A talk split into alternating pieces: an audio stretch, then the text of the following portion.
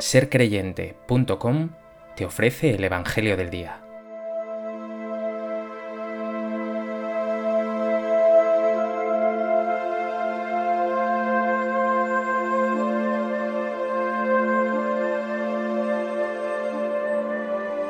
Del Evangelio de Mateo. En aquel tiempo, Juan, que había oído en la cárcel las obras del Mesías, mandó a sus discípulos a preguntarle, ¿Eres tú el que ha de venir o tenemos que esperar a otro?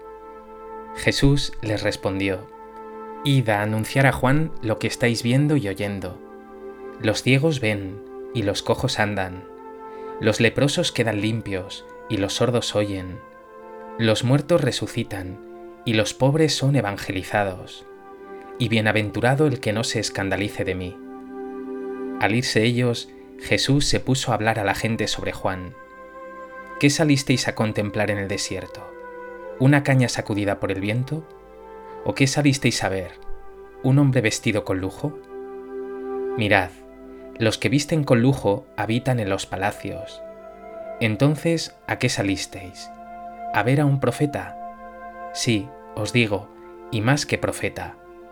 Este es de quien está escrito. Yo envío a mi mensajero delante de ti, el cual preparará tu camino ante ti.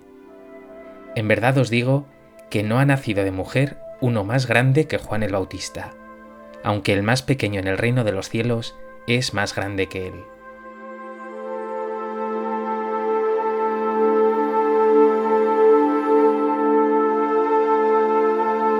Este tercer domingo de Adviento se denomina Domingo de Gaudete, que significa alegraos, la primera palabra que se menciona en la celebración de hoy.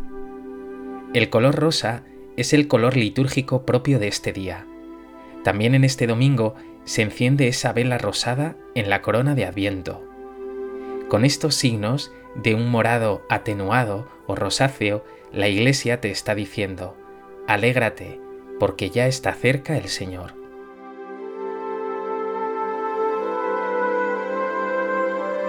A propósito de este texto del Evangelio de Mateo, me gustaría compartir contigo tres reflexiones. En primer lugar, quiero que te fijes en esa pregunta que Juan Bautista, desde la cárcel y por medio de esos emisarios, plantea a Jesús. ¿Eres tú el que ha de venir o tenemos que esperar a otro?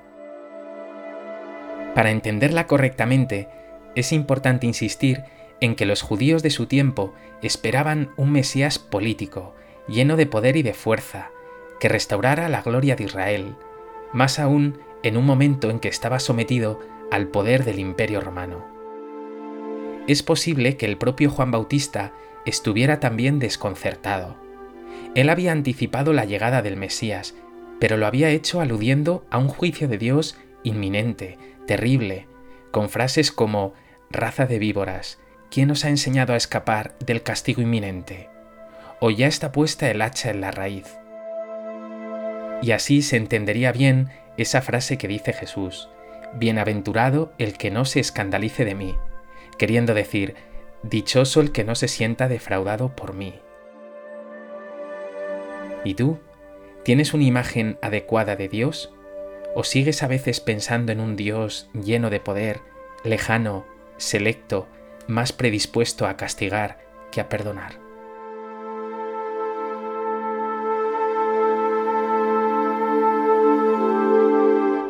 En segundo lugar, quiero que prestes atención al núcleo del Evangelio de hoy, la respuesta de Jesús a esa pregunta planteada por Juan el Bautista. Jesús dice de una manera sorprendente, Id a anunciar a Juan lo que estáis viendo y oyendo. Los ciegos ven y los cojos andan, los leprosos quedan limpios y los sordos oyen, los muertos resucitan y los pobres son evangelizados. Para conocer a Jesús y captar bien su identidad, no vale quedarse en la teoría o en palabras, sino que hay que fijarse en sus obras, aliviar sufrimientos, traer vida y sanación, abrir un horizonte de esperanza increíble para todos. Las palabras son necesarias, pero la identidad de Jesús y también la tuya como seguidor suyo ha de manifestarse en las obras. Esto mismo es afirmado por la primera carta de Juan. No amemos de palabra y de boca, sino de verdad y con obras. ¿Amas de verdad con obras o te conformas con algunas palabras? Los demás pueden reconocer en ti que eres seguidor de Jesús por tu actitud, alegría y solidaridad.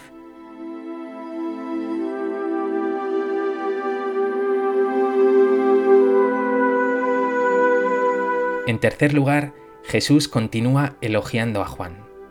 Pregunta a la gente, ¿qué salisteis a ver al desierto? Y dirá, ¿a ver a un profeta? Sí, os digo, y más que profeta. Unas palabras que concluirá con un elogio increíble hacia Juan. No ha nacido de mujer uno más grande que Juan el Bautista.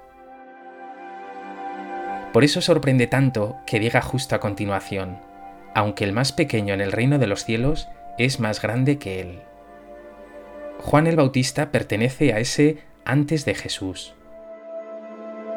Jesús viene a hacerlo todo nuevo.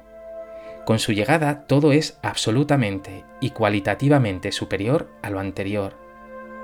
Lo más pequeño en este reino de Dios es infinitamente mayor y mejor que todo lo anterior, incluido Juan el Bautista. Jesús deja claro así que el reino ya no trae profetas, una ley o algunas revelaciones. Jesús y su reino nos traen a Dios mismo. Jesús nos ha traído a Dios. ¿Experimentas con fuerza que en Jesús y su reino se encuentra toda la novedad, Dios mismo?